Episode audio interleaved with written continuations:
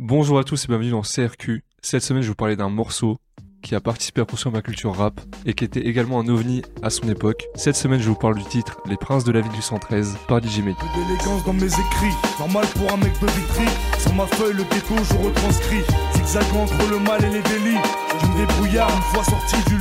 Au chômage, pourtant jeune et ambitieux.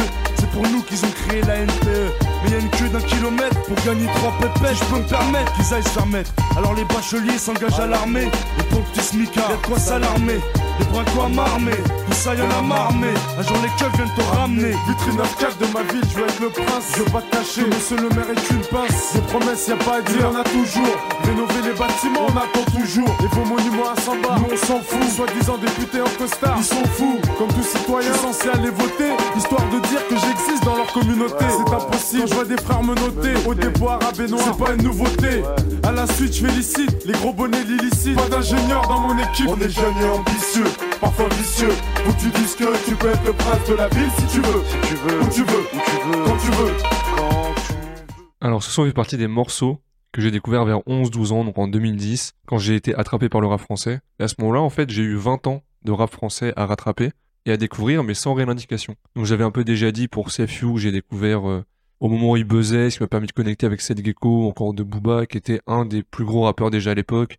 Donc je suis un peu remonté dans le temps avec ça. Et comme j'ai, il y a certains sons que je sais d'où je les ai découverts, mais pour le 113, je vous avoue que je sais pas trop. Peut-être Call of Bitume, un feat entre Rimka et Booba qui m'a donné envie d'écouter euh, Rimka, donc le 113, mais j'avoue que je sais pas trop. Ce qui est cool, c'est que c'est un son qui date de 99, quand même. Titre éponyme de l'album Les Princes de la Ville du 113. J'accroche pas forcément les sons à l'ancienne, et ce morceau-là, bah, j'aime bien. Il y a une raison logique pour laquelle il m'a beaucoup plu, à moi, mais également aux gens de l'époque. J'en parlerai un peu plus tard, mais d'abord, vous, est-ce que vous connaissiez le son? Est-ce que vous l'avez déjà écouté? Ouais, moi euh, je connaissais le son. Après, c'est pas un son que j'écoute euh, beaucoup parce que pareil, j'ai un peu du mal avec, je sais pas, le grain de la de la musique, De à, cette ouais. époque-là. Euh, donc c'est pas des sons que je réécoute très souvent, mais oui, oui, Prince de la ville. euh, Classique. Ouais, c'est ça un peu pareil que Chris Lee. hein. C'est des sons que j'ai entendus parce qu'il fallait faire les recherches et que j'ai écouté une ou deux fois. Mais euh, désolé à tous les OG qui nous écoutent, euh, malheureusement, c'est pas un son qui revient souvent dans mes écouteurs. Ok, ok, bon bah je suis seul contre tous. Bon, je vais présenter rapidement le 113 pour ceux Mhm. qui ne, qui ne connaîtraient pas. Donc c'était un groupe composé d'AP, Mokobe et Rimka, membres du collectif Mafia Qu'un Free, qui est un célèbre collectif euh, début des années 2000 euh, du rap français. Ouais. Le groupe, le 113, il est originaire de Vitry, dans le 94, et ce morceau, il est issu de l'album éponyme Les Princes de la Ville, comme je le disais, sorti en 99. Et à ce moment-là, en fait, ils n'étaient pas connus du tout sur la scène rap française, mais ils avaient un début de buzz grâce au morceau Truc de fou, issu de leur EP ni barreau, ni barrière, ni frontière, qui passait sur Skyrock. Et à l'époque, si tu passais sur Skyrock, t'étais quelqu'un. T'avais Ouais. vraiment un, un bon petit buzz. Et à l'époque, plus qu'aujourd'hui, il fallait faire un choix. Quel sera le single du projet? Parce qu'en fait, il fallait le défendre auprès des maisons de disques, auprès des radios, auprès des salles de concert, etc., etc.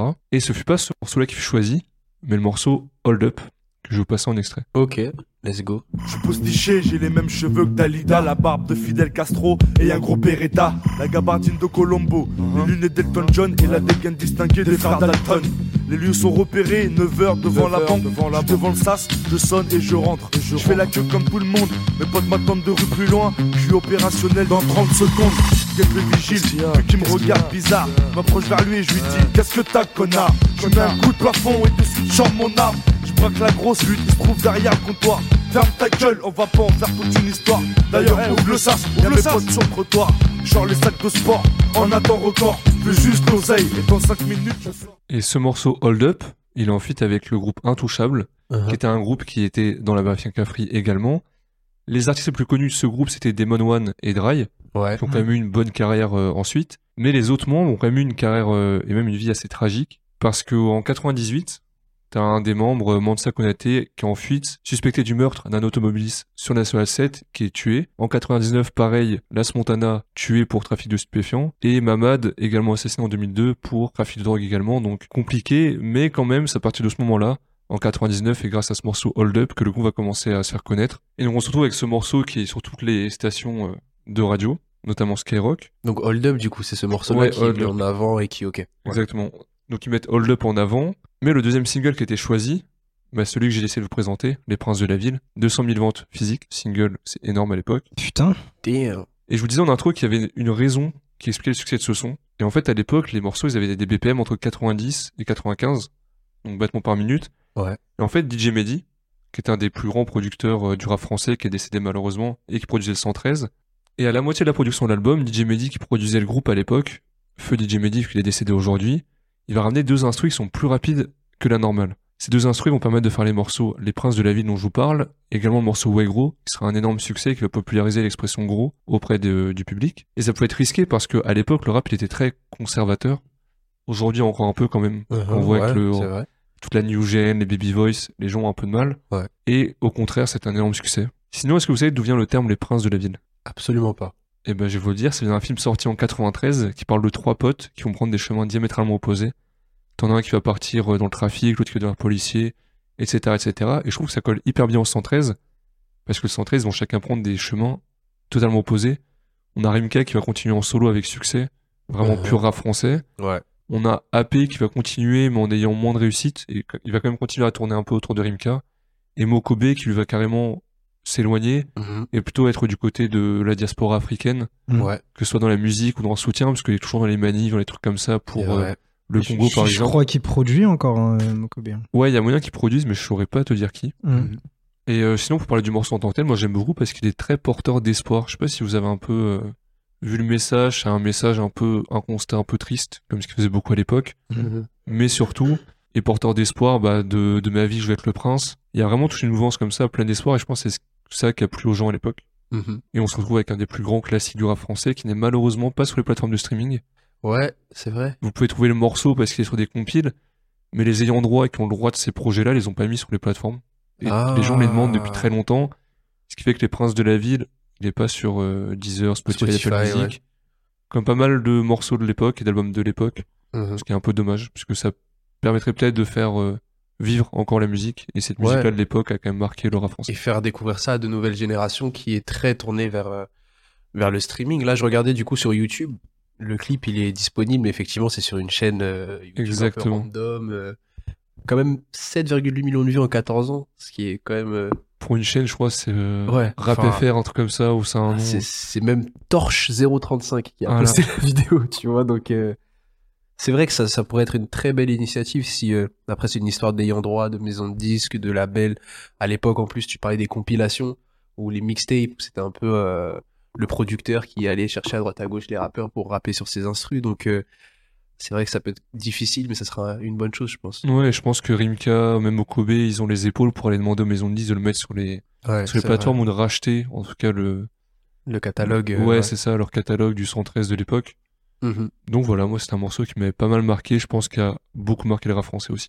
Ouais, c'est vrai que les princes de la ville, euh, nous dans notre génération, c'était le son de, c'était la MZ qui Ouais, avait fait un la son MZ qui avait fait les Princes, ouais, les princes. Amphithé avec Nekfeu. Ouais, avec Nekfeu, dont on a parlé plusieurs fois. Ouais. Clippé par Laylo. C'est pour ça que j'en parle à chaque fois. Et puis je crois on a fait le projet aussi. euh. Oui, Oui, on oui, en a parlé. Ouais. Mm. Mais c'est c'est vrai que les ponts entre les générations euh, seraient bénéfiques, je pense. Aujourd'hui, il y a beaucoup de nouveaux auditeurs du rap français qui se retrouvent avec euh, non plus 20 ans, mais 30 ans Ouais, de rap à rattraper. Ils peuvent se sentir un peu délaissés, un peu perdus. Et c'est vrai que s'il y avait ces possibilités d'accompagnement-là, je pense que ça ferait du bien à, à beaucoup de nouveaux auditeurs euh, du rap aujourd'hui. Surtout aujourd'hui, t'as tellement de choses qui sortent, en fait. Ouais.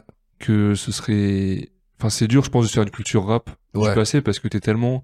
Là, je sais plus hier, il y a genre cinq gros projets qui sont Ah. sortis. C'est vrai. Euh, c'est compliqué. Je peux comprendre aussi les, Ouais. les plus jeunes, mais maintenant, t'as quand même plus d'accessibilité. Aussi. T'as tout qui est sur YouTube.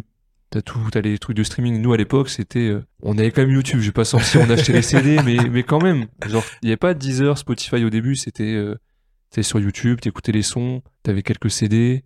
C'était un peu la fin quand même. Ouais, c'était un peu la fin à notre époque. Ouais. Et ce pont, il est nécessaire parce que tous les rappeurs qui ont fonctionné, c'est parce qu'ils ont écouté du rap qui se faisait avant et ainsi de suite. Et on aura une trop grosse scission, je pense, dans le rap français, quand on aura une nouvelle génération de rappeurs qui n'auront pas écouté ce qui se faisait avant. Ouais, ouais c'est vrai. C'est toute la question. Dans quelle mesure est-ce que euh, il faut euh, avoir écouté ce qui se faisait avant? Est-ce qu'il y a des albums que tu dois, tu te dois Oui. d'écouter? Pour moi, oui. ça m'étonne même pas qu'ils disent des beats avec autant d'insistance là. Oui. S'il y a un album, un gars qui commence à bien aimer le rap et tu lui dis, ok, cet album-là, il faut que tu l'écoutes. Mauvais œil de lunatique. Non, mais je, je ne suis pas étonné. Pour de vrai, c'est que c'est un, c'est un album, c'est un groupe qui a révolutionné le rap français. à l'époque. Ça serait vraiment plus parti dans euh, les IAM et les NTM, c'est un peu les mêmes années, c'était un peu avant. Il y a quand même une, une scission, puisque euh, Lunatic a ramené un peu ce que faisait Mob Deep euh, à New York Uh-huh. à l'époque, avec un rap beaucoup plus cru qui parle de trafic, là où IAM NTM c'était très revendicateur.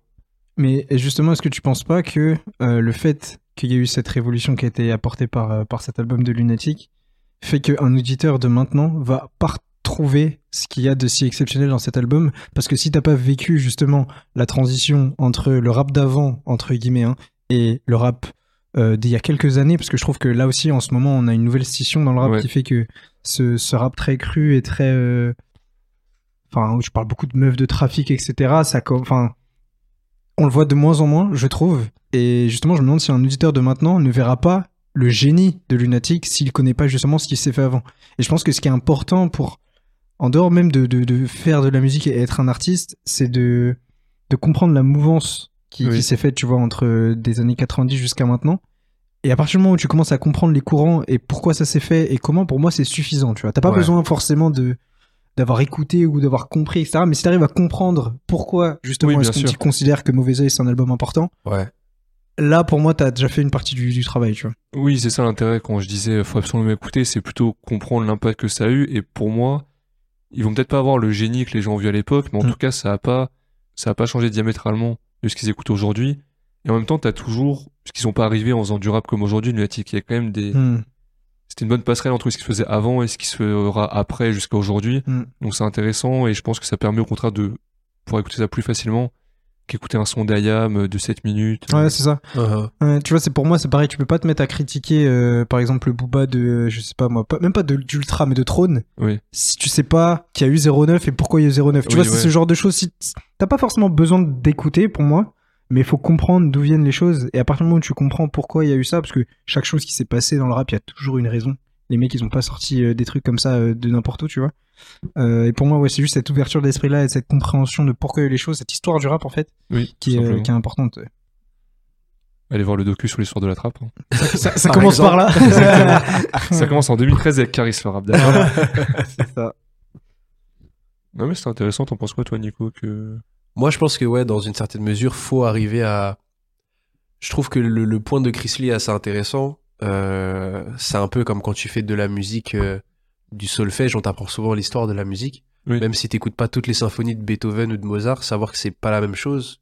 Et pourquoi c'est pas la même chose, c'est toujours intéressant parce que quand tu vas jouer un morceau de Mozart, par exemple, ou un morceau de Beethoven, tu vas dans ta tête te dire, ok, je suis à cette époque-là, la musique elle se fait comme ça parce que, Oui, etc. Et je trouve que le rap étant une musique assez jeune, on commence à se poser ces questions-là parce que bah, ça fait pas 800 ans qu'on fait du rap, mais bon, une trentaine d'années, t'as eu le temps d'avoir des albums, t'as eu le temps d'avoir des, des mouvements, des courants.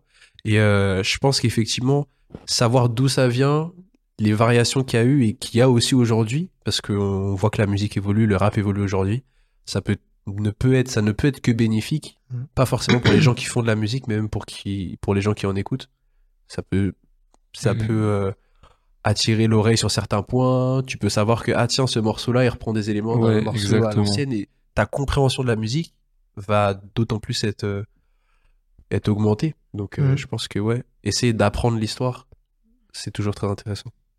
Et je pense que c'est le rôle un peu tout à chacun euh, dans la musique de faire ce travail-là. hein.